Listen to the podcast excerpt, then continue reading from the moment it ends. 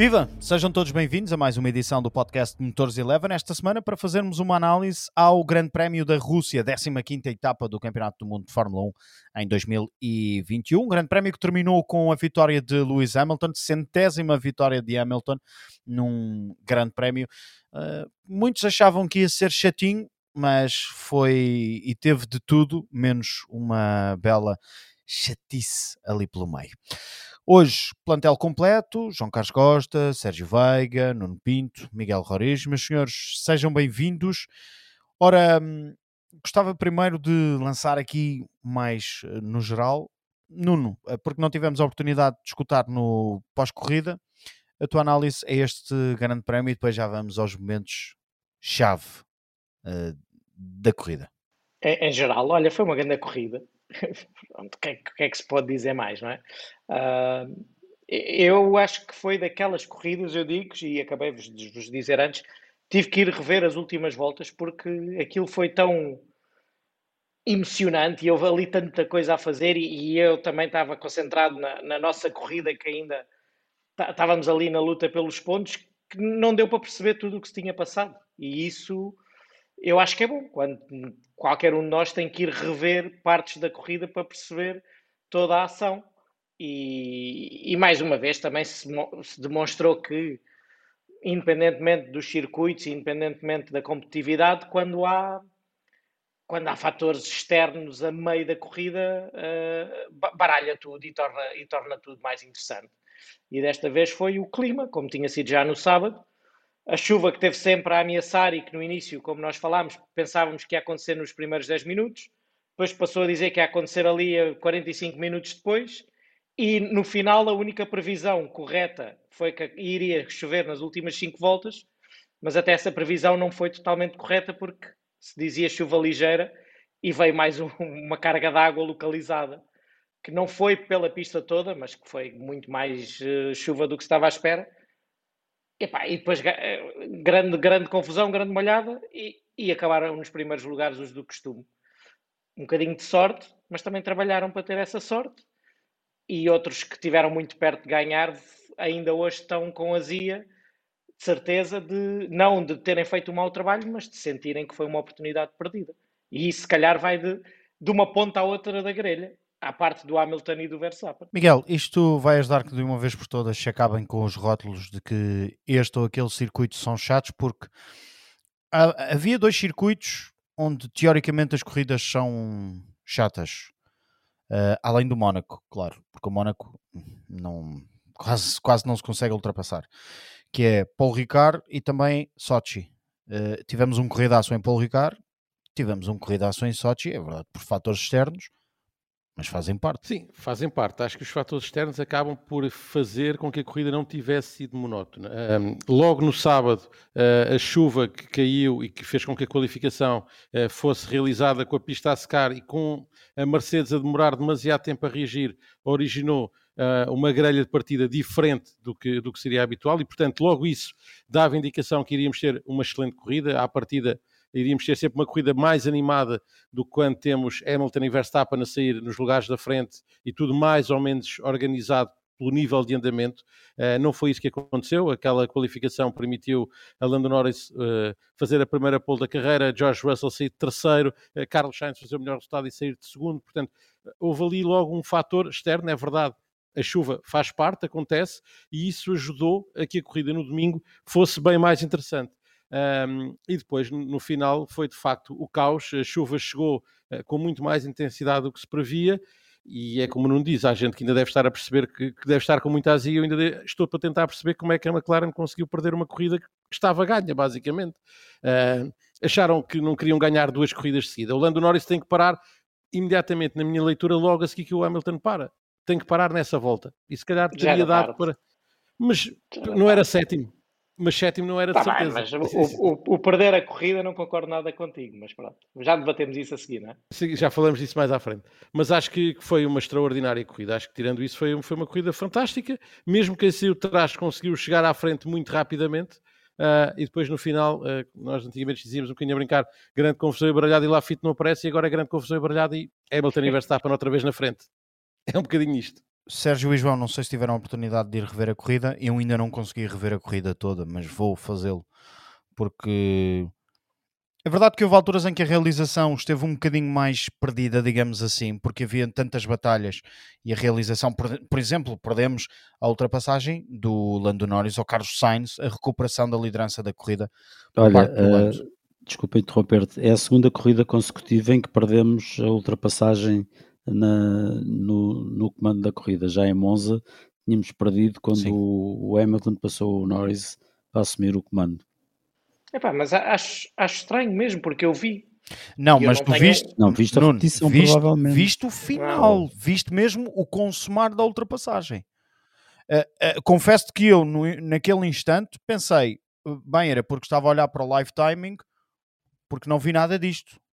E pensei, okay, okay, estávamos os três a olhar para o live timing. Não, e depois não, e depois outras lutas. É, e depois apercebi-me que foi mesmo a realização.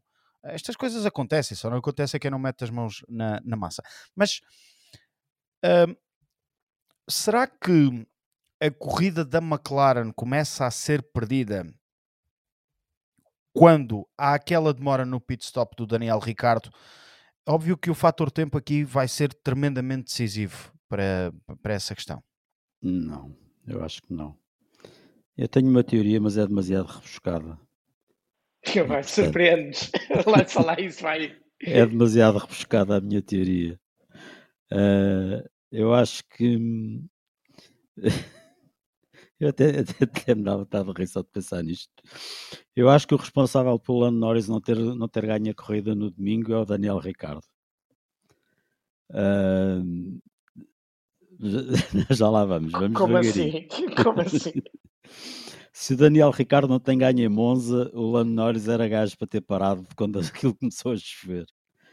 Mas aquela vitória do Daniel Ricardo em Monza está-lhe muito atravessada, ficou-lhe muito atravessada, aliás, como ele demonstrou, como ele demonstrou na quinta-feira, e bem, e bem, e é bom sinal. Não, não, isso sim, é a vitória estar atravessada, bem, bem. É muito bom sinal, é sinal. Ele na quinta-feira disse que, que aquele segundo lugar eh, teve menos sabor que um terceiro lugar no Mónaco, porque, pá, porque ele ficou com a sensação caralho, com a, com a época que eu, vou, que eu estou a fazer, a equipa ganha e é o outro que ganha, não sou eu.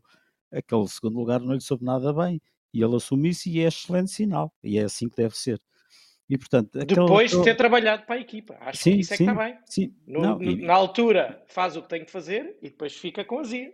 Claro, claro. E portanto ele ainda chega ali um bocado aziado. E, e depois da corrida que faz, uma brilhante corrida, diga-se passagem, faz um corridaço o Norris. Epá, e quando chega ali está mesmo no fim e a informação que tem, e isso é que é estranho, porque há duas informações, aparentemente há duas informações dentro da box da McLaren. Para o Ricardo dizem que veio um taró desgraçado e para o Norris dizem que vai, vai ser que vai continuar esta chuva leve. Não sabemos. Isso, isso aí é pá, que não pelas, podemos pelas avaliar. comunicações que vêm cá para fora. Que não okay? são todas. Pronto. Um, isso é que é esquisito. Um, mas quando, quando ele quando há uma, uma certa revolta, entre aspas, do Norris uh, em relação ao engenheiro que o manda calar e que diz que não, vamos, vamos, vamos uh, manter com os pneus secos e é com estes, há ali aquela teimosia do Norris, eu acho que lá por trás o que está naquela cabeça é, é pá, há 15 dias ganhou o outro, hoje não me lixem, hoje esta vitória é minha. Epá, isso e, e, desval, e desval, não, não desvalorizou, não, não avaliou corretamente, ou também se calhar a equipa não lhe deu todos os dados, o que é que o, que é que o esperava. Uh, e portanto houve ali, uma, houve ali um erro de avaliação, parece óbvio, não é? Um, e, mas eu acho que além do erro de avaliação e de, uh, e de a equipa não se ter, não se ter imposto um, de forma mais veemente, uh, e nós falámos nisso no estúdio, quando o Norris diz shut up, naquela altura a equipa tem que dizer não, shut up tu e anda mas é para dentro e deixa-te Tem que haver procedimentos. Pronto. Uh, e, não, e não aconteceu isso, mas eu acho que lá no fundo, no fundo, está aquele raciocínio do bolas, pá, há 15 dias ganhou o outro, agora, agora é a minha vez, deixem-se de coisas e eu vou controlar isto. Só que ele não esperava, obviamente, que, que caísse aquela, aquela quantidade de água uh, que caiu. Por isso é que eu digo que, obviamente, em, mais ou menos a brincadeira e em tom figurado, que há ali um efeito Ricardo a mexer na, na parte mental. É só, mas é acho é que é uma percentagem, acho que é uma percentagem pequena nisso. Eu concordo com o que tu estás a dizer, mas acho que é uma percentagem pequena. E deixo falar o João que ainda não falou, mas depois Oscar gostava muito de dar opinião sobre isto, porque o Sérgio tocou aqui em vários pontos e, e, e, se calhar todos juntos é que fazem a, a razão da derrota. Pois, não, claro, não, não, há, não há uma razão aqui, não é? Aquilo é um conjunto de, de coisas ali. Há, há, um conjunto de situações. Primeiro de tudo, acho que a McLaren não acreditou que vinham duas frentes de chuva. Houve ali, de facto, um aguaceiro mais forte, depois houve a pista não secou, obviamente, mas a chuva caiu com menos intensidade e depois veio outro mais forte no final, até mais forte do que o primeiro. E isso acabou por eh, colocar completamente em jogo a escolha do Lando Norris. Acho que a escolha eh, não se pode dizer que é errada, porque ele acha que pode chegar à vitória e não quer que a vitória fuja numa paragem das boxes, mas acredito que um, hoje, se tivesse de pensar outra vez, e não é pelo exemplo daquilo que aconteceu na pista, não faria idêntico. Para mim, o que me chocou mais foi outra coisa, foi exatamente aquele shut-up ao engenheiro. E aí falta, como o, Nuno dizia, método. Aquilo é uma questão de método, de método de trabalho na equipa. E isso penso que uh, tem de ser cultivado dentro da McLaren de outra forma. Não sei se o facto, o Zac Brown não estava, ao contrário do que eu próprio disse, ah. não estava uh, lá, uh, não sei se teve influência ou não. A mim chocou-me não ver o André Sadel, que é um indivíduo tão experiente, a impor a sua lei. Eu percebo que. Não há facto, tempo, é... não há tempo, João.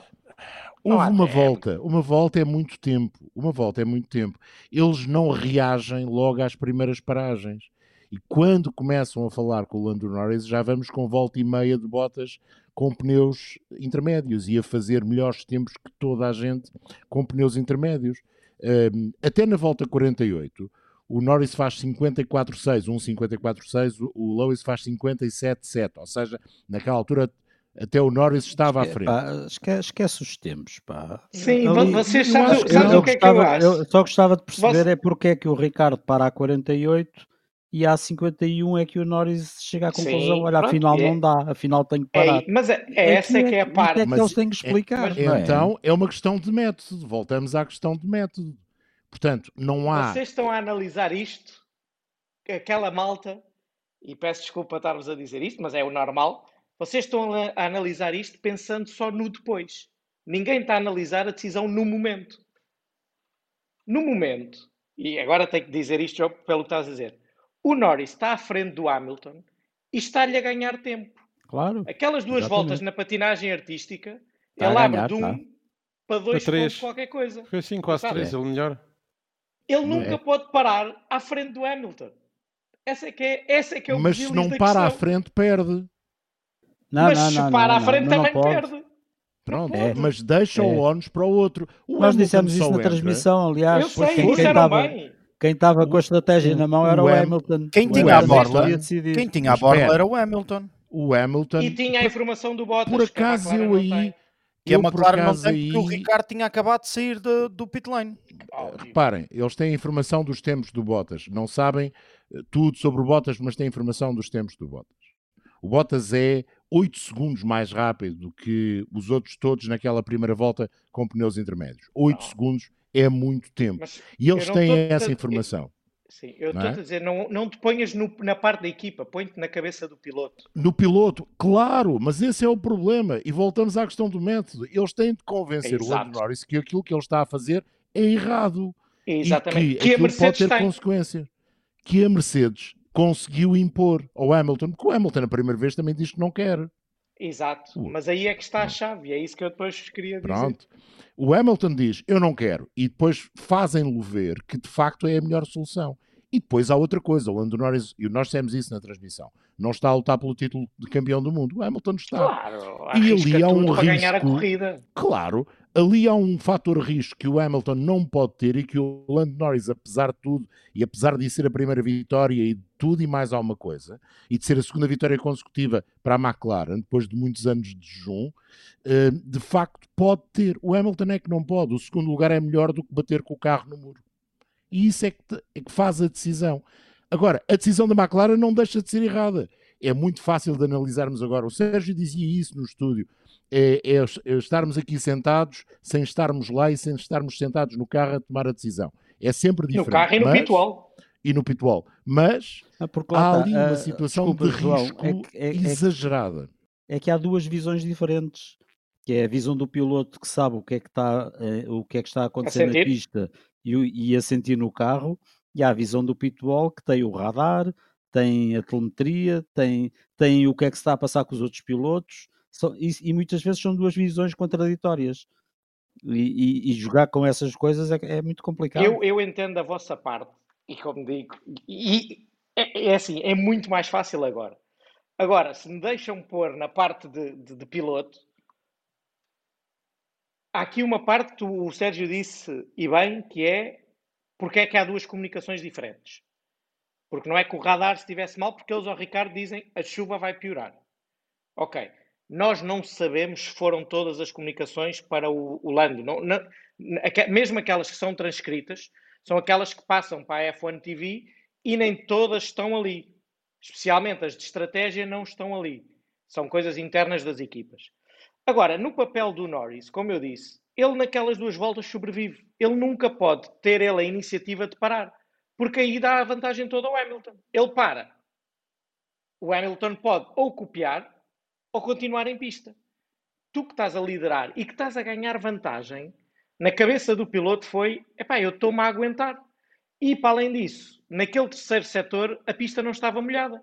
Por isso ele pensa: epá, é aquilo, eu já passei duas vezes ali pela 5 e la 6 já andei ali aos papéis, mas até ganhei tempo ao Hamilton. Não me digam para parar porque pá, não, estás à frente da corrida, não vais parar, faltam três voltas. Eu até ouvi a transmissão e o Sérgio dizia ele tem 20 e tal segundos agora para gerir. Pode andar, e tu dizias, pode andar como a avózinha. E é verdade. Agora, o que ele nunca soube, ele, mas o Hamilton também não soube, o Lance também não soube, o Vettel também não soube, o Alonso também não, foi que tinha começado naqueles 30 segundos, caiu o Toró no outro lado, que não ia o dar nem. O segundo Toró, o segundo Toró, sim, não é? Sim. E por isso é que eles todos recusam parar. Agora, eu entendo muito a parte do Lando, e, e então aquela parte do shut up, ninguém gosta de ouvir aquilo. Mas o, o miúdo está a defender-se do Hamilton, a ganhar vantagem, a pedir bandeiras azuis porque tinha atrasados à frente. Está a andar pela escapatória, está aos papéis, mas a aguentar pela primeira vitória e vem-lhe dizer: Ah, estão a abrir a chapéus de chuva na bancada. Eu quero é que isso. Tipo, Sim, quer que isso se Exatamente, eu, eu deixa-me sossegado. Agora, aquele momento é que nós também não sabemos o que é que o engenheiro disse antes ou disse depois, mas aquele momento ele devia dizer: pá, desculpa lá, nem, nem dizia desculpa lá, estou-te a chatear e estou-te a fazer perder tempo, mas é mais importante tu parares, porque senão vais espatar com o carro no muro. E se calhar foi isto que não aconteceu. E eu também falo por experiência própria. Nós tivemos problemas de comunicação porque tivemos problemas de rádio na corrida toda, mas não houve aquel, aquela comunicação-chave que tem que ser está a chover muito mais. Tu, onde tu estás está seco, que é o setor 3, e estás a aguentar, mas vamos parar porque está a chover muito mais. Do outro lado, o que, que, ganhas aí ou o que não perdes aí do outro lado é um, é um tormento. Só do barco. Isso é, é informação-chave para um piloto. Especialmente um piloto que está de pneus duros. Que são impossíveis de manter à temperatura a andar devagar. Agora aqui, o que é que faltou? Faltou o que eu hoje li da Mercedes, e nós ontem internamente também discutimos, que é, tem que haver um procedimento, e o procedimento é, se a equipa chama, o piloto pode contrariar, pode fazer o overrule a primeira vez. Mas se o piloto faz isso e a equipa diz, não, entra, é porque a equipa tem a certeza que tem mais informação que o piloto. E o piloto entra. E a Mercedes explicou que foi isto que aconteceu com foi Hamilton. Foi o que o Hamilton fez. Pronto. Sim, também negou uma vez. Uhum. E depois nega uma segunda vez. Nega já equipa... parado. Já parado. Não, essa nega. é com atraso. Essa é com atraso. Com atraso. Nega Sim. antes de entrar, mas, mas entra. Ele nega duas vezes, mas quando houve a terceira da equipa, ele sabe que há um procedimento interno que se a equipa insiste mesmo com ele depois de duas negas ou de uma nega, seja lá o que eles têm, ele tem que fazer o que, o que a equipa manda. De qualquer maneira, era muito mais fácil para a Mercedes tomar essa decisão do que para a McLaren. O Lando ontem tinha que arriscar tudo por tudo com as condições que ele tinha e com a informação que ele tinha. E nós, pelo que sabemos, nunca teve essa informação de setor 1 e setor 2 está a chover tanto que tu vais bater. Faltou isso. Agora, grande corrida. É, é pena, grande corrida. Não, ontem, ontem foi uma coisa que foi dois em um, é que houve, dois, houve duas corridas num grande prémio só. Sim, sim, não é? Sim. Há, um, sim, sim. há uma corrida até à, à volta 46 e depois há, há mais sete voltas de corrida que não têm nada a ver com nada, é outra, é outra corrida. E, e, e o Hamilton admite que não Aquelas passava. últimas sete voltas são outros bónus, são em bónus. Não, mas sim. o mais interessante no meio disso tudo é que podemos dizer, ah, as primeiras 46 voltas foram uma chatice. Não foram ótimas, foram Não, as primeiras 46 voltas, começando com aquele arranque incrível, foram extraordinárias também. Não e foi a chuva que, que tornou chove... este grande prémio muito melhor, tornou este grande prémio foi. diferente no resultado. Casa tornou o grande prémio Claro, foi o que eu disse. Mas, não, é, a grelha ajuda, Mas a grelha, mas a grelha é no início começou... da corrida. Eu estou a dizer no grande prémio, em si, no final do grande prémio, ele vai embaralhar a, a classificação, já, já. mas não tornou melhor ainda. Não, é? mas, não, já, mas não vamos ser assim tão otimistas. O a grelha não começou com a chuva. A grelha começou logo na sexta com o Verstappen e o Leclerc lá para trás. Pois, logo aí, por exemplo, tá tá começou a grelha. Mas, mas é? o, se o Hamilton parte da pole... Nem havia conversa. Tá bem. Tá bem. Agora, tens okay. que... não, eu, eu, também sou muito a favor e estou surpreendido com Paul Ricard e com Sochi. Espero que em Abu Dhabi também chova e deu uma grande corrida. É um bocado difícil, é melhor mandares ligar a água, tens que mandar ligar é a água. Mais fácil ver uma tempestade de areia. Não tem um sistema de rega ao circuito. Tem, tem, tem. Pronto, é mandar ligar, é mandar ligar. Não podemos, não podemos esquecer que as primeiras voltas tiveste um Russell em terceiro, em que um Aston Martin não conseguia passar o Williams, e isso até já é normal, mas o Hamilton não conseguia passar o Ricardo, o Ricardo não conseguia passar o Lance, tava, tava, aquilo estava-se a compor para, para ser chato, porque, mas isso é a Fórmula 1 atual, que se o chato é não haver ultrapassagens, ia ser, mas a corrida estava a ser interessante até porque tinham que ser jogar, tinham que ser, uh, tinha que haver uma jogada estratégica que acabou por haver até. Agora, mas eu acho que também não podemos exagerar e dizer, é pá, Sochi já dá grandes corridas. Calma. Não, não, isso não. Ah, não, não deu esta, deu esta. Mas esta foi boa. Esta foi boa. Essa foi, foi. Como também os circuitos onde normalmente há boas corridas, de vez em quando também há umas corridas chatas. É, faz sim, parte sim. da vidinha. Claro, é? claro. E que a Fórmula 1 está boa, está. E, até... e tens uma McLaren que parece uma equipa ganhadora já. Isto não é acaso. Pole, vitória. Há, coisa, há coisas que são, que são estranhas. Vocês sabem que qual é a quinta equipa com mais voltas lideradas nos últimos grandes, nos últimos oito grandes prémios? É a Mercedes. Não serve rigorosamente é para nada. Não, não serve na perspectiva de dizer assim: nós passamos quantos anos foram? 7, 8, já não sei, desde 2014. Sim, okay. é, é pela em que a Mercedes, Mercedes. dominava tudo. E de repente tens oito grandes prémios seguidos, onde a Mercedes, apesar de ter ganho um deles, é apenas a quinta equipa com maior número de voltas. O Hamilton liderou 11 voltas e o Bottas 8 não é normal. Sim, o que interessa mostra... liderar é a última. O que é importante liderar é, é a última. Como é dizer. as outras todas, as outras não interessam nada. Nas últimas 11 pontos, corridas, a Mercedes voltas. só ganhou duas, pá. Só ganhou duas corridas, exatamente. O que, o que é normal. E no entanto isso... está à frente do Mundial, pá. Com, com vantagem dois, grande. Não, não mais. e tem um piloto que ainda não venceu. E mesmo assim está à frente do Campeonato do Mundo. É, é também estranho por isso. Ou seja, a marca que tem dominado e que normalmente apresenta sempre os resultados melhores em vitórias, pole positions. Este ano isso não está a acontecer. Apenas tem o maior número de pódios, mas mesmo assim está à frente dos dois campeonatos. Pá, isso é, é, ok, tem todo o valor, não é? mas é daquelas como também ouvi no sábado. Quem diria que o pior piloto inglês na grelha era o Hamilton? Opá, e então? Pá, não é? Sim, Às vezes há coisas que é tipo, Nuno, enterra o homem. Por acaso, há três pilotos ingleses há três pilotos ingleses e o Hamilton está em quarto. É o pior deles todos. Epá, olha, que disse, já viste? Não, mas, mas é assim, as pessoas passaram anos sempre com o domínio de uma marca não, que estamos a agarrar a qualquer coisa, não é? Claro, é não, normal, também, também. não é? É nessa perspectiva. Nós queremos agarrar, nós os fãs, e aqui não somos os comentadores, queremos agarrar a qualquer coisa e é, e é importante que se possa também uh, fazer isso ter a ideia que este campeonato de facto é o mais competitivo desde 2014. Ponto.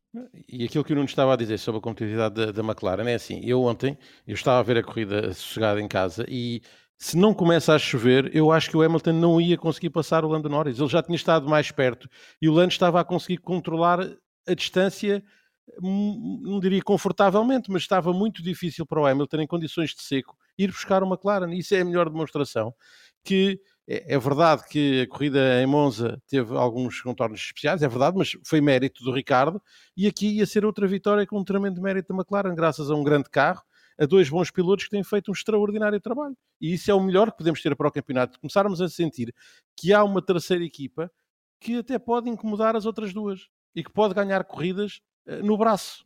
O problema do Hamilton, ele, o, aquele Mercedes não andava bem no ar sujo e a partir do momento em que ele chegou a segundo e meio do McLaren, a frente, cada vez que ele tentava aproximar-se a Deus, era saía de frente, saía de frente. Aliás, notava-se nas imagens, não é? Houve ali uma altura em que o, o Hamilton até se aproxima do, do, do Lando, Uh, mas também foram voltas em que o Lando andou um bocadinho mais a refrigerar a máquina e a poupar um bocadinho dos pneus, porque depois na parte final, e o próprio Hamilton dizia isso, uh, se isto continuasse tudo igual até ao final, não tinha passado pelo, pelo Lando Norris. Uh, Nuno, vou-te fazer a mesma pergunta também para lançar aqui outros debates. A mesma pergunta que fiz ao Sérgio ontem no, no nosso, no nosso pós-corrida ao Sérgio e também fiz indiretamente ao João e aos espectadores uh, que, que, nos acompanharam e que estavam connosco na, na hashtag F111, que é o menos perdedor no meio disto tudo é Max Verstappen. Claro, e a Red Bull, sem, sem dúvida, sem dúvida. O segundo lugar é o melhor, claro, é o melhor resultado que ele podia que ele podia aspirar ontem, teoricamente eles nem pensavam chegar ao segundo lugar. Não há, não, é, não, não é, não é segredo nenhum que eles queriam salvar pontos e os pontos para, para, para a Red Bull ontem, com as condições de corrida que se esperavam e com a dificuldade em ultrapassar, era ali um quarto, quinto lugar, com a competitividade da McLaren. E, e aqui, mais uma vez, a McLaren pode ter influência na decisão do título, até por, esta, por estas coisas. Quando ele Agora, é verdade que tivemos um Max com muita cabecinha mesmo, porque aquilo no início não estava nada fácil, ele não conseguiu ultrapassar ninguém dali do meio pelotão em ritmo puro, nem ele nem ninguém, não é, não é nenhuma falha de, do piloto nem, nem da equipa, é como, é como são.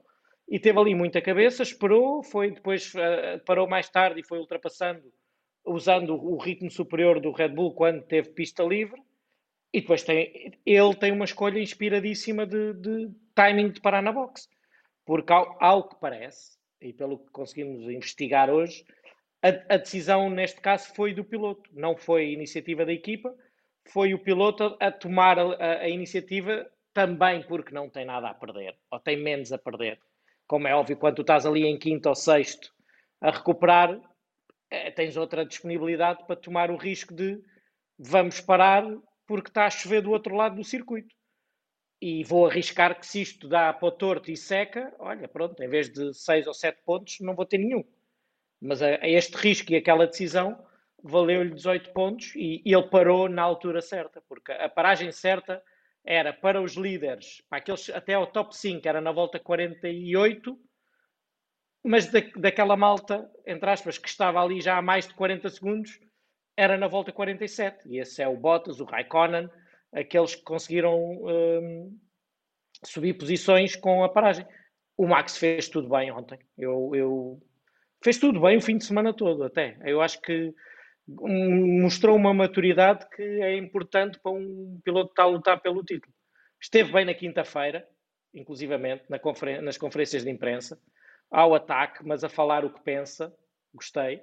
E depois teve tudo bem e, e demonstrou autoconfiança também, nem sequer ir para a qualificação. Não valia a pena arriscar dar um toque e partir qualquer coisa e ainda ter mais problemas com a unidade motriz nova. Mas a volta que ele faz na Q1 vinha rápido e depois decide abandonar. Por isso foi aquela volta do. Vamos está lá tudo a funcionar. Eu, está tudo a está funcionar. Tudo a funcionar. E se eu ando bem à chuva, que ele sabe que anda, mas foi só para, para ver se a afinação estava ali ok. E depois entrou, opá, e acho que faz uma grande corrida e, esta perder só 7 pontos quando sais do fundo da grelha e o Hamilton ganha. É, é uma é, é, não é não é um checkmate mas foi uma um, uma operação de sucesso.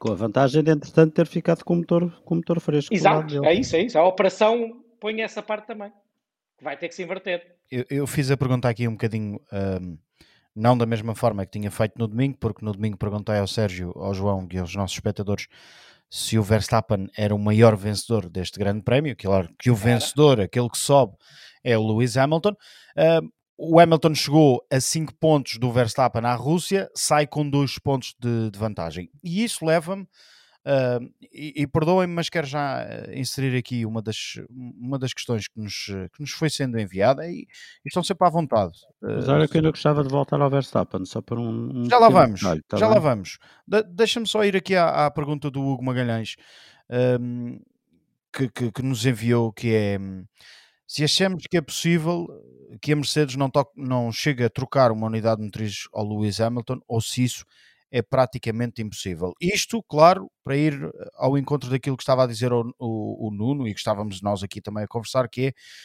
o Max sai daqui com uma unidade motriz fresquinha. Complementa então, Sérgio, e depois vamos aqui à questão do Hugo. Não, o que eu queria falar do Verstappen não, não, não tinha rigorosamente a ver com, com, aquilo, com aquela análise que se estava a fazer, mas houve ali uma, uma coisa qualquer que eu achei muito estranha. Não sei se o, já, já andei à procura, não há informação nenhuma em relação a, a eventual problema no carro do Verstappen, mas a certa altura da corrida passa-se ali algo que me parece invulgar e estranho e que, e que dá a ideia que houve qualquer problema no carro do Verstappen, que é quando, quando o Pérez vai à boxe e sai da boxe, sai imediatamente à frente do Verstappen. O Verstappen fica a 4 décimos, meio segundo do, do Pérez. E o que, é que, o que é que todos estamos à espera? É que o Pérez chegue para o lado e deixe o Verstappen passar, porque é isso que, que a Red Bull precisa, é que o Verstappen vá para a frente e faça mais pontos. Não só isso não acontece, como o Pérez ganha, ganha tempo rapidamente ao Verstappen e o Verstappen acaba por ser passado pelo Fernando Alonso uh, e, e, cai para sexto, onde está quando a chuva quando a chuva chega, o Verstappen está em sexto sem hipótese de ir mais além do que isso. É uma coisa um bocado estranha. Dá a ideia que deve ter havido ali qualquer coisa com o carro dele. Não achas que pode estar relacionado com aquilo que o Verstappen se queixou na sexta-feira sobre hum, o, a, a, a, parte eletrónica da unidade motriz? Não Será? sei. Já, já tentei, não, obviamente que eles, uh, a nível do, do comunicados da Red Bull, a partir do momento em que conseguem o resultado que conseguem, uh, tudo, tudo são rosas, tudo é um mar de rosas, tudo é feliz, não houve rigorosamente problema nenhum, correu tudo às mil maravilhas. E, mas não, não encontrei explicação nenhuma, mas que há este momento um bocado bizarro, estranho e inesperado, um, que obviamente que naquele momento, se o Verstappen está a meio segundo atrás do Pérez, o que faz sentido e o que toda a gente espera é que o Pérez chegue para o lado e deixe o Verstappen ir para a frente e afastar-se. Portanto, não só no, o Verstappen não passou o Pérez, como depois até acabou por ser passado pelo Alonso. É, não, não faz sentido. Há aqui qualquer coisa que não cola. Não faz muito sentido. Parar, a estratégia, estava aqui a olhar, a estratégia de paragens é completamente diferente, não é? Em termos de pneus mas, naquele momento. Mas repara, mais uma razão, se o Pérez está com pneus frescos, é o ideal para servir de guarda-costas ao Verstappen, não é? Deixa-o passar é... e fica ali a servir-lhe de, de guarda-costas. Mas, uh... mas tu dizes, só para, só para eu perceber, o Pérez para mais tarde que o Verstappen. Sim, sim. E quando volta à, à pista, sim. volta mesmo, mesmo à frente do Verstappen, tipo com... 4 décimos sim. Uh, à frente mas do Verstappen. É isso, o Verstappen fica volta, colado.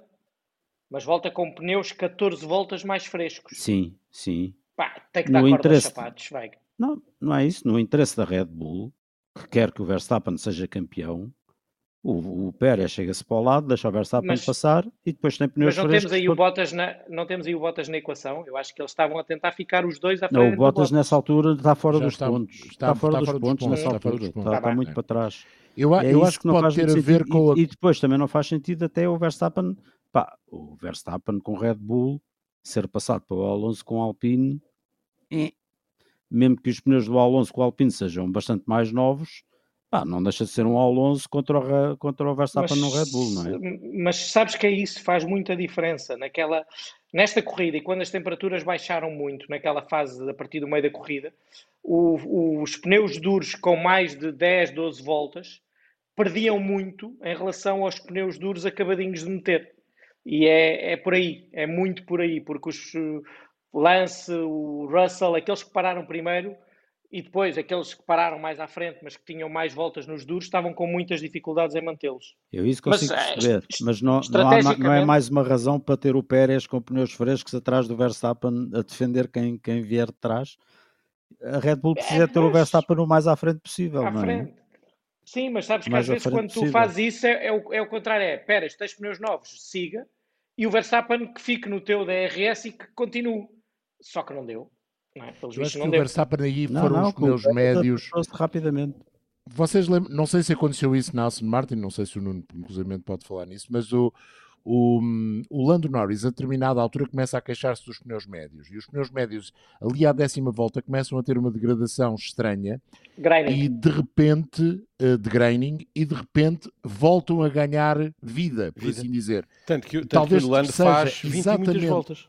É, e talvez seja exatamente nessa altura que o Verstappen está, porque estamos exatamente com 10 voltas. Quando o Pérez para, o Verstappen tem 10 voltas nos pneus médios. E talvez tem seja mais. isso a explicar. Ele para a 26 e o Sim. Pérez para a 36. Portanto, está com 10 voltas é, isso, é médios. É isso, e, e, talvez seja essa a explicação, é a única explicação que pode ser plausível ou então um problema a nível da unidade motriz, regeneração, é, qualquer a, coisa. Não é? Aposto Mas... nos pneus, porque foram muito difíceis de, de, Os médios tinham isso que tu estás a referir, e os duros, quando começava a borracha a, a desaparecer, em termos de consumo mesmo do pneu, começavam a perder temperatura de tal maneira que as equipas tinham que pedir aos pilotos, têm que apertar, não havia uh, poupança de pneu, tens que apertar para tentar manter a temperatura, só que entras naquela, então, mas eu já não tenho gripe, vou apertar mais, vou fazer um peão e, e fico com, com, com, com ar duro, não é? E fica a corrida estragada. E, e isso foi difícil de gerir uh, para, para, muitos, para muitos pilotos com, com os duros. Porque a temperatura na pista foi sempre Baixou baixando. Muito. Baixou muito, sim. Pois é, estás aí contra aquilo que, que é a tua sensação enquanto piloto, tu a guiar o carro e o engenheiro a dizer-te claro. uma coisa e tu, mas aquilo que eu sinto é tudo diferente do que os gajos me estão a dizer. Portanto, é uma é guerra até muito difícil de perceber. É muito complicado. Voltamos à questão do nosso telespectador e deixem-me ser eu a começar. Eu acho difícil que o Hamilton não mude a unidade motriz.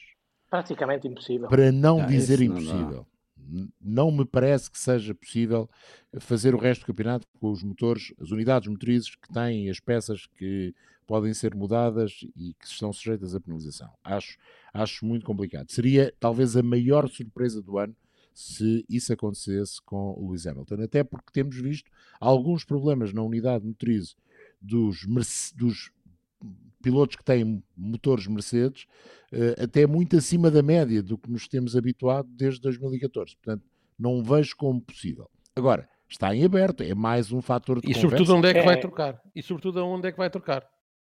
Onde é que vai ser a opção para a troca? Onde vai, onde vai trocar? O problema, entre aspas, é que se calhar não vão poder escolher. Pois, esse é outra questão. Porque assim, vamos ver, os dois circuitos que se seguem são, hum, em teoria, até não muito maus, pelo contrário, para a Mercedes. O México, em teoria, é melhor para a Red Bull, sempre foi.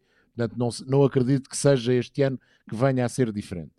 Uh, portanto, será que é já na Turquia? Será que eles deixam para os Estados Unidos, que é uma pista que também permite algumas ultrapassagens, sobretudo na, na diferença dos carros no segundo pelotão. Mas vimos aqui, e o Nuno há pouco fazia referência a isso, que mesmo o Verstappen com um carro mais competitivo, este, aliás, o próprio Verstappen chamava a atenção para isso logo na sexta-feira. Um, este pelotão 2 muito compacto torna a vida para aqueles que querem fazer recuperações, mesmo com carros mais competitivos, bastante complicada. Portanto, e isso viu-se. Verstappen teve dificuldades, acaba por chegar a segundo, fruto das incidências do final da prova, muito mais do que qualquer outra coisa. Seria impossível. Eu acho que ele iria terminar em sexto, sétimo, não mais do que isso. Mas isso é bom, não é um defeito. É bom, é bom, é isso. É bom, claro que é bom, não é um defeito. Mas quando falamos dos grandes vencedores, ser a Red Bull e o Max Verstappen, entra aqui também, porque eles jogaram uma cartada num fim de semana que sabiam que, ia, que as condições meteorológicas iam ter um papel importante, e todos sabíamos que, que, que o sábado ia baralhar aquilo, depois não contávamos, era com o domingo também, mas eh, eh, por aí, se calhar a Mercedes vai ter que ter, tomar o bom exemplo, que é, se houver algum grande prémio que esteja, seja expectável esta, haver mais, mais fatores que possam baralhar a grelha, será o momento, se puderem escolher, de mudar o motor. E eu acho que é praticamente impossível, concordo em absoluto com o João, seria a surpresa do ano se o Hamilton não tivesse que mudar o motor.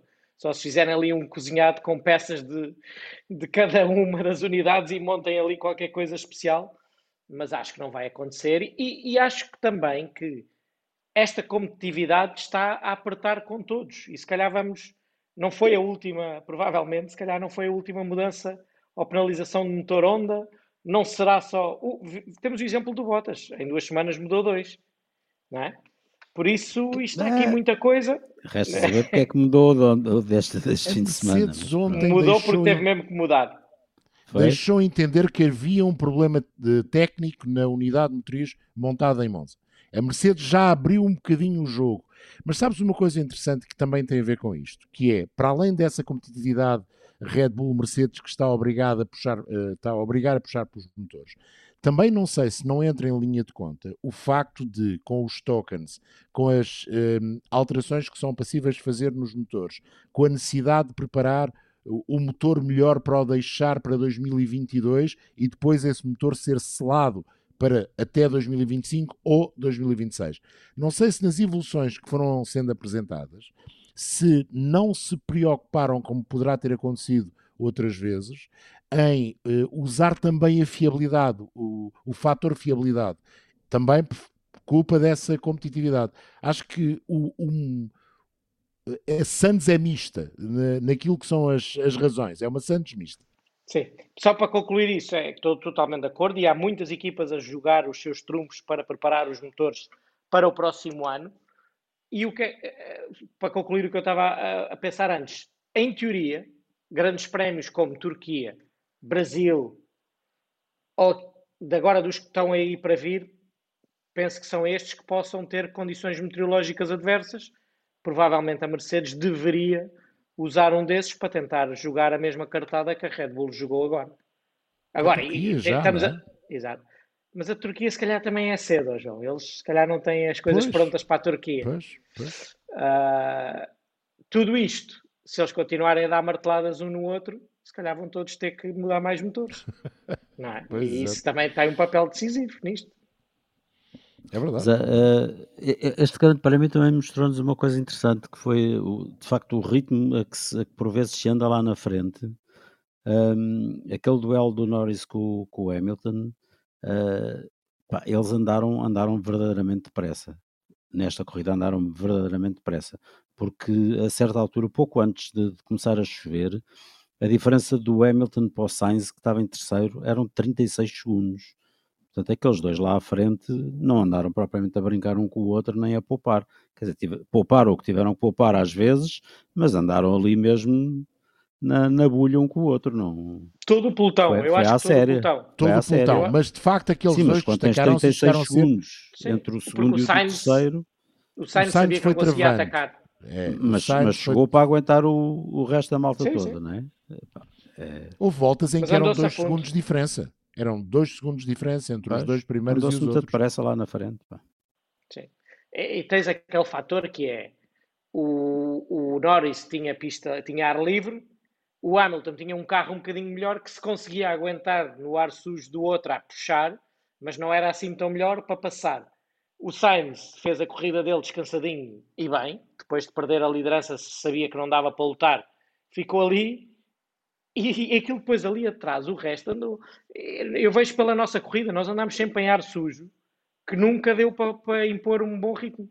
Porque ou era o Sainz, ou depois o Sainz apanhou o Bottas e não conseguia passar o Bottas, o Bottas depois atrasou toda a gente para permitir a paragem ao, ao Hamilton. Houve ali várias jogadas no meio que impediram que o pelotão do meio andasse tão depressa como os dois da frente. Mas isso não impede que o pelotão do meio tenha andado a fundo e andaram. Aquilo foi uma guerra dura, até aquela que tu referiste, Pérez a, a fugir do Verstappen, o Alonso a ultrapassar. É, é daquelas corridas que havia tanta coisa a acontecer à nossa volta, de caso, Aston Martin, que, que, foi difícil de acompanhar. Foi daquelas que se eu hoje não tivesse tido tempo de ver um bocadinho a corrida, vinha para aqui e dizia, pá, falem vocês porque eu só sei o que é que me aconteceu aos nossos, basicamente. É, Sim, é há, bocado quando, há bocado quando disse que, que, que a emissão não mostrou em direto a ultrapassagem do, do quem, do, Norris do, ao, do Norris ao, Sainz, ao, é, pá, é porque estava a mostrar uma o Verstappen a ultrapassar não sei quem no meio sim, dessas sim. molhadas todas, porque havia várias, havia várias guerras espalhadas pelo pelotão. E, e é, natural, expectável naquele é natural que, que, que, que, a realização se divida, tente, tente mostrar tudo pronto, e falha alguma coisa. Não sei se viram, eu, eu por acaso partilhei esse vídeo nas minhas redes sociais, um, os nossos colegas Não, espanhóis... não te sigo. Eu não te sigo. eu também não. Também não. Nossos colegas espanhóis. Eu sou um caso... waiter, sou um waiter do Oscar Gás. também andas a criar contas fake aí? Sim, ah, sim, sim. Tens sim, muito sim, tempo sim. livre. Pá. Olha, Só boa sorte. o Oscar Gás. Boa sorte. Um, eh, partilhei, partilhei, pronto, vocês não seguem, mas há ainda, ainda há umas pessoas que me seguem. Uh, não que isso, que isso tenha importância. Uh, não leves isto a sério. Não, não, não, de todo. Não, não, não. Eu, eu, não. eu não trabalho, eu não trabalho para os followers nas redes sociais. Eu não, não. me considero um, um influencer. Mas influencer? Uh, não, não, não, não. Voltando ao, ao cerne da uns, questão. Um, podias ter uns cremes pois podia, e umas pastas dentes e assim uns. Estamos a, estamos a atrapalhar o homem. Ele está aqui tão sério a tentar liderar isto. Bom, voltando ao cerne da questão, uh, partilhei um, um vídeo uh, nesta segunda-feira uh, do António Lobato. Um... Olha, ainda bem que não vi, então, mais uma razão. Pronto, só me ajudas. Está bem, pá, mas deixa lá, deixa lá, não me arrejar com o homem. Um, em que ele está a ver uma ultrapassagem do Fernando Alonso Olha, ao Max Verstappen. Está bem, mas surpreendente. Deixa lá, sim, deixa sim, lá. Vai, ele está a, puxar, está a puxar pelos dele. Está a puxar pelos dele. Se nós tivéssemos um tubo lá, também certamente íamos puxar não, pelo nosso. Não criticava se ele puxasse por todos os dele da mesma maneira. E não é assim. Ah, está bem, pronto. Ok, então o, Sar, o Sainz não merece o mesmo tratamento. Bom, em frente. Claramente não. Passando em frente. O, o que, é, o que é que está a acontecer naquele momento? A realização está focada numa outra luta eh, que está a acontecer em pista, mas o Lobato tem, tem a entrega do sinal do Fernando Alonso uh, num monitor à parte e por isso é que consegue narrar uh, daquela forma. Diz lá. E tu, e tu dizes isto tudo com a maior normalidade do mundo, mas pronto, siga. Nós, nós, se não uma terceira vez eu vou-me embora. Vá. Nós, nós, temos, nós temos aquilo que os espectadores em casa têm, mais meia dúzia de coisas, radares e etc. Uh, não temos nenhum piloto, embora coloquem nos rótulos que somos deste ou a favor daquele ou contra não sei quem, não sei o que mais. Bom, mas também eh, cabe-me a mim explicar o porquê dele, dele ter aquela coisa ali, de nós não termos, porque damos privilégio a outras, a outras tecnologias que temos disponíveis. Uh, e por isso demonstra também a riqueza desta corrida. Já viram a volta que demos? Fomos dar uma volta nem sei. Qual era o ponto, afinal? Eu, eu fiquei, já, eu já, não sei o que é que, o que, é que estamos a falar. Do Checo, o do Alonso e do Charles Leclerc. Exato. É giríssimo. Pronto. Ah. E do Sainz? É muito giro. E do Sainz? O, o Sainz é um bocadinho ali já à frente da questão. Mas o Checo, o Fernando e o Charles é, é muito giro. A Fórmula 1 partilhou isso. Nas... Oi? Oi? Hã? Ele está a dizer que sim. Nós é que não ouvimos nada, mas pronto. Fala lá. Cortaste. Caiu. Caiu. Ah, caiu, caiu, caiu. É cortou de maneira tão abrupta. Cortou, mas era nas redes sociais. Era nas redes sociais, nós percebemos. Uh, está tudo analisado ou ainda querem aprofundar mais um bocadinho qualquer coisinha que ande por aí, como por exemplo um fim de semana claramente negativo para a Alpha Tauri, o Kimi Raikkonen que depois de duas corridinhas a ver pela televisão ou a comer gelados, sei lá, vai lá e arruma com o oitavo lugar, ah, isso só, só confirma, só confirma que, que a vacina de, de, para a Covid põe a malta a transmitir em 5G. E estava mais falador, e estava mais falador o rapaz. A, a, corrida do Raikkonen tem a questão que é, é, nas condições em que a corrida foi, a partir, e sobretudo na parte final, a voz da experiência teve um papel claramente importante. E como o Nuno dizia, ele foi dos primeiros a parar a perceber uh, um bocadinho, se calhar antes dos outros, uh, o estado em que aquilo ia ficar e a arriscar porque não tinha nada a perder, e com isso acaba por fazer um grande resultado. porque percebe, eu aqui, como isto está, se continuo e se vou na tática igual à deles, nunca mais daqui saio. Portanto, a minha jogada é parar já e vamos ver o que é que dá. E, e correu-lhe bem. E saiu É dos três primeiros a parar. É dos três, ele, o Bottas e, portanto, e o Russell. Portanto, claramente sai a sorte grande. Mas isso é, também cá está. Eu acho que é um bocadinho a maturidade do piloto e a experiência o conhecimento e, e perceber, precisamente, eu tenho eh, muitos anos de corridas, sei que no estado em que isto está, para trás disto já não vai para melhor, portanto, só arriscando. E, portanto, tem essa possibilidade e faz claramente a, jogada certa. Sim, sabes que eu, eu queria só dar-vos aqui um, o que é que me apercebi neste fim de semana, que é cada vez mais, às vezes os resultados são decididos por detalhes. Isto parece que estamos a falar de futebol, mas não. É, é na Fórmula 1 também, porque esta, esta, aquela decisão de parar, como já explicámos no, na parte do Lando, tem várias variantes, mas também onde tu estavas na pista tem uma influência muito grande porque houve pilotos que tiveram mais tempo para discutir isso com as equipas e outros não, por onde estavam na pista. E o Raikkonen é um belo exemplo disso, que teve ali uma volta, ou se calhar um minuto, para, para tomar essa decisão, enquanto outros tiveram 5 ou 10 segundos, ou até menos do que isso, para tomar a decisão.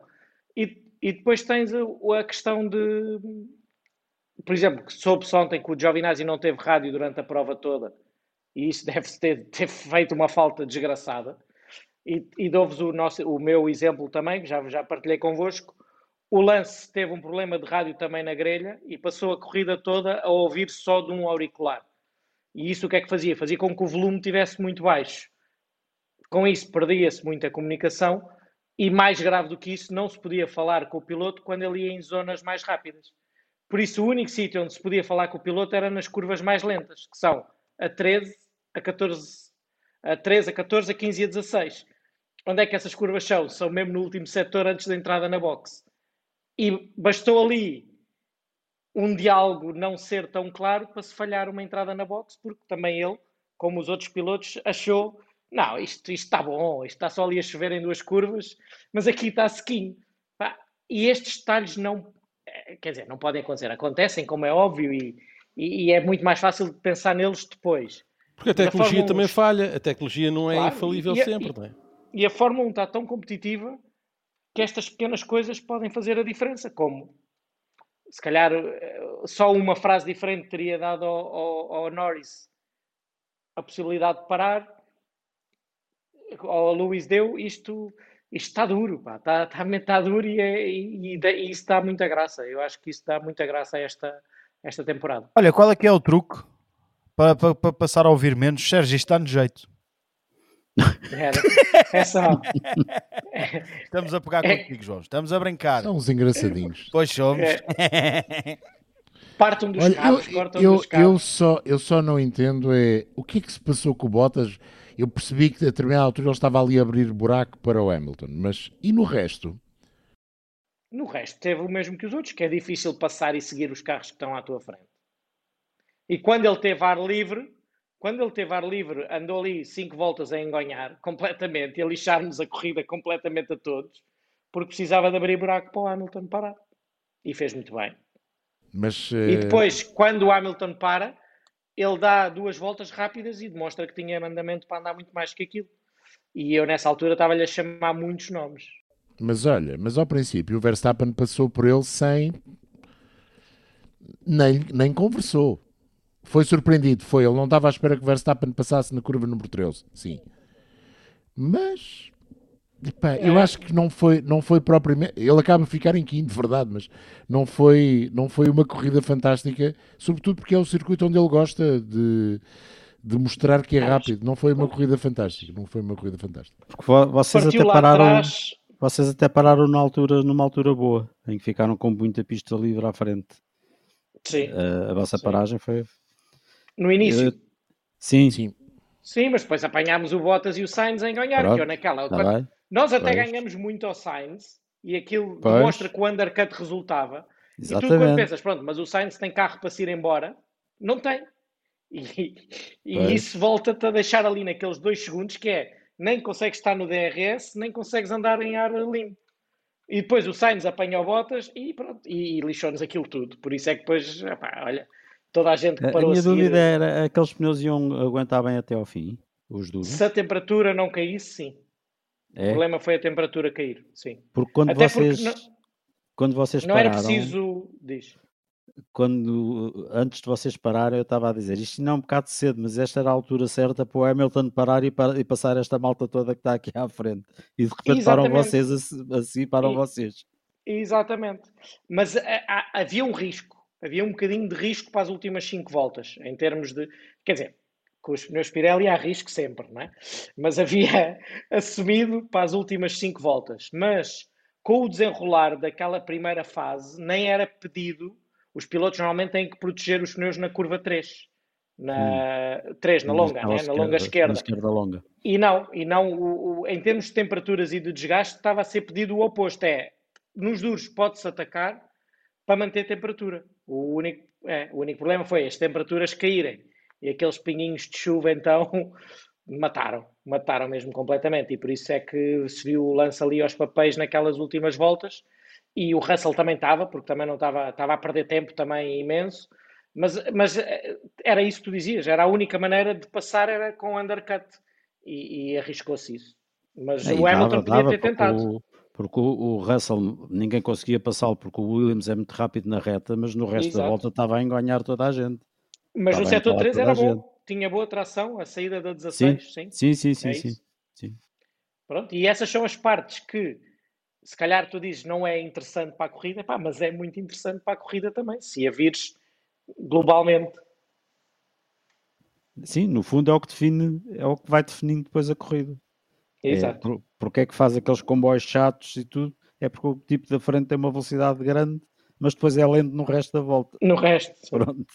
Muito bem, está feita a análise na parte de Fórmula 1 a este Grande Prémio da Rússia, um Grande Prémio atribulado pelas condições meteorológicas, com uma antecipação da corrida número 1 do fim de semana da Fórmula 3 e com, vamos, vamos dizer assim, simplificar, com o cancelamento de duas corridas, eh, quer uma na Fórmula 3, quer também outra na Fórmula 2, já que este fim de semana era o fim de semana do título e claro que Bruno Michel e a equipa quiseram foi despachar a questão do título da Fórmula 3. Denis Ogger, na sexta-feira, sagrou-se vencedor então do campeonato, terceiro título consecutivo da Prema na, na Fórmula Não, 3. não, em não, termos de pilotos, Não, não, não, isso eu não aceito.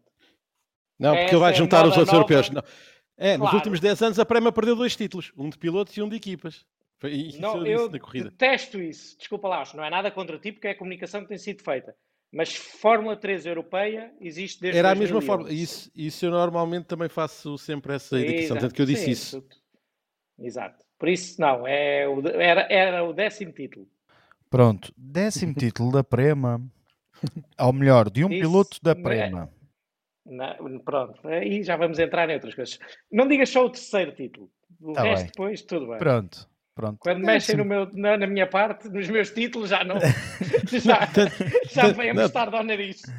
Não, tanto que eu ontem disse que foi, disse isso mesmo, que foi a primeira vez que nos últimos 10 anos perderam um título de, de equipas e só tinham perdido o 2017 para o Lando Norris. 11, 11 já agora. De 11. equipas, 11. Sim, desde 2011 não, que, que eram sempre campeões. Exatamente. Exatamente. Pronto, Denis Ogger com um dinho português, lá foi campeão também. Era- ou era para ele ou para o Jack Doohan. Foi, eh, foi para Denis Ogger, ele foi melhor durante todo o campeonato eh, e depois, no fim de semana aqui em que tudo se decidia, começa por, por ser batido na qualificação, mas acaba por depois ter um bocadinho a felicidade com esta história das grelhas invertidas, ele sai muito mais à frente para a corrida número 1 um do que Jack Doohan. E isso dava-lhe ali logo uma margem para poder resolver a corrida, eh, o campeonato, neste caso, logo nessa primeira corrida. Eh, e foi o que aconteceu. Ele fez uma extraordinária corrida. Na parte final, eh, podia quase ter ganho, mas acabou por confirmar todo o trabalho que fez ao longo do ano. Foi o melhor piloto num campeonato que eu até acho que, até pela- pelo novo formato, acabou por ser um bocadinho de- estranho, porque eh, não houve um domínio também tão evidente da, da Prema ao nível dos pilotos, mas tivemos o domínio de um piloto de uma forma que não temos tido eh, nos últimos anos. E por isso, uh, Denis Ogger merece claramente o título uh, e acho que vai ser uh, um extraordinário piloto daqui para a frente. Num ano em que a Prema perde pela primeira vez um título de equipas desde 2011. Nunca tinha acontecido, uh, e isso deu também asa, e voltando àquela questão que há pouco falávamos na Fórmula 1, de guerra com os engenheiros, com ordens para parar e para não parar, uh, o ambiente na Trident estava muito difícil no final da corrida, apesar do título, porque foi dada a indicação a Jack Doohan para deixar passar Clemanova lá que estava mais rápido, e os dois tiveram várias vezes em vias de se tocar e perderam um título, e a equipa não gostou nada, Doohan disse no final várias vezes, mas eu sou piloto, eu quero sempre ganhar, e a certa altura a equipa disse-lhe, não vamos falar mais, falamos depois, porque de facto não estava fácil. Já vai, mas olha, posso dar os parabéns ao Denis Auger e, e ao Pedro Matos. Disseste, e ao Pedro Matos, o seu engenheiro, é o primeiro título dele uh, na Fórmula 3, apesar de ter já tido várias vitórias e ter desenvolvido um trabalho que, pelo que eu tenho sabido, é muito, muito apreciado e valorizado. Por isso, os títulos ganham, acho que é inteiramente merecido pelo Auger, mas é sempre por, em equipa e o engenheiro tem aqui sempre um papel determinante, até neste, ainda mais nestas fórmulas de promoção, em que tu tens que fazer, de, tens que afinar o carro, mas tens que afinar a cabeça do piloto também. E acho que, por isso, muito contente por ele, muito contente pela Prema, que, como vocês sabem, é a minha equipa de coração. Uh, triste porque eles perderam ao fim de tanto tempo no, no, nas equipas, mas uh, aí é como nós dizemos a brincar, isso, dessa parte foi culpa dos pilotos. Porque houve acho, ali uns acho que... que... a escolha deste ano dos pilotos não foi a mais feliz. Não foi inspirada, não, não foi inspirada. Não, é isso que eu estou a dizer. Por isso é que eu digo que foi culpa dos pilotos. Mas pronto, alguém os escolheu. Uh, mas esquecemos isso, grande vitória do Auger, que acho que se não ganhasse este campeonato era injusto. Acho que ele foi claramente o melhor durante o ano inteiro e ficamos ainda mais contentes por ter parte portuguesa nesse título. Sem dúvida alguma, Fórmula 3 que teve então transmissão integral os treinos, as qualificações e todas as corridas no canal 3 da Eleven e estão todas as corridas disponíveis também em elevensports.pt. Uh, sempre dissemos que gostávamos de tratar a Fórmula 3 e a Fórmula 2 com, com carinho e assim tem sido e assim vai ser até o final desta temporada com a Fórmula 2. Ora, agora vai parar, a Fórmula 2 agora para dois meses e meio, vejam lá. É preciso mesmo arrumar este faz, faz sentido, faz sentido. Por isso, é que, por isso é que o novo formato, por isso é que o novo formato... O novo que é o velho, é preciso... o novo que é o velho.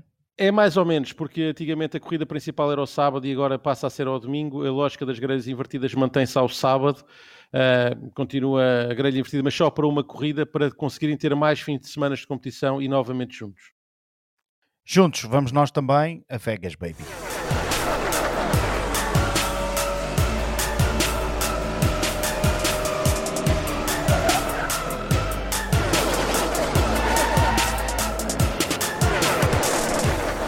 Danny Hamlin, o piloto do carro número 11, venceu na Eleven, na ronda dos 12. Ah, gostaram da piada? De vez em quando assim também vão sair umas coisinhas. E entra então com um as de espadas, zumba na concorrência para ir para a corridinha ou para aquelas corridinhas decisivas para ver se ainda consegue ser campeão. Foi um corridaço, confesso, não vi, por isso fica a pergunta, Miguel e João. Foi um corridaço?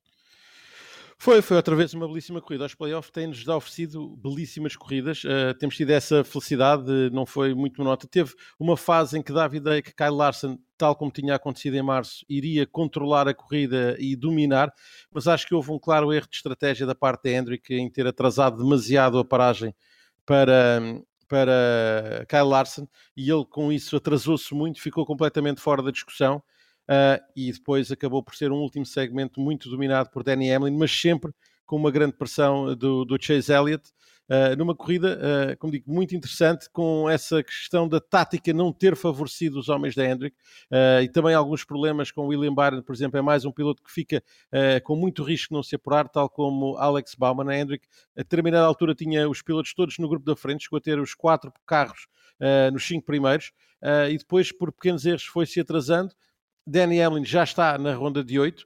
Para Kyle Larson, mesmo não ganhando, acho que a ronda de 8 está garantido.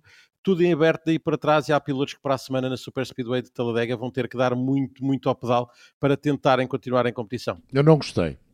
Eu não gosto desta versão de 550 cavalos mais ailerons grandes, porque tem um problema. Nós estamos habituados na Fórmula 1 a falar de ar sujo. Aqui passa-se exatamente a mesma coisa. E quando as corridas de NASCAR são decididas em ar sujo, eu não acho grande piada. E foi isso que aconteceu aos homens da Hendrick.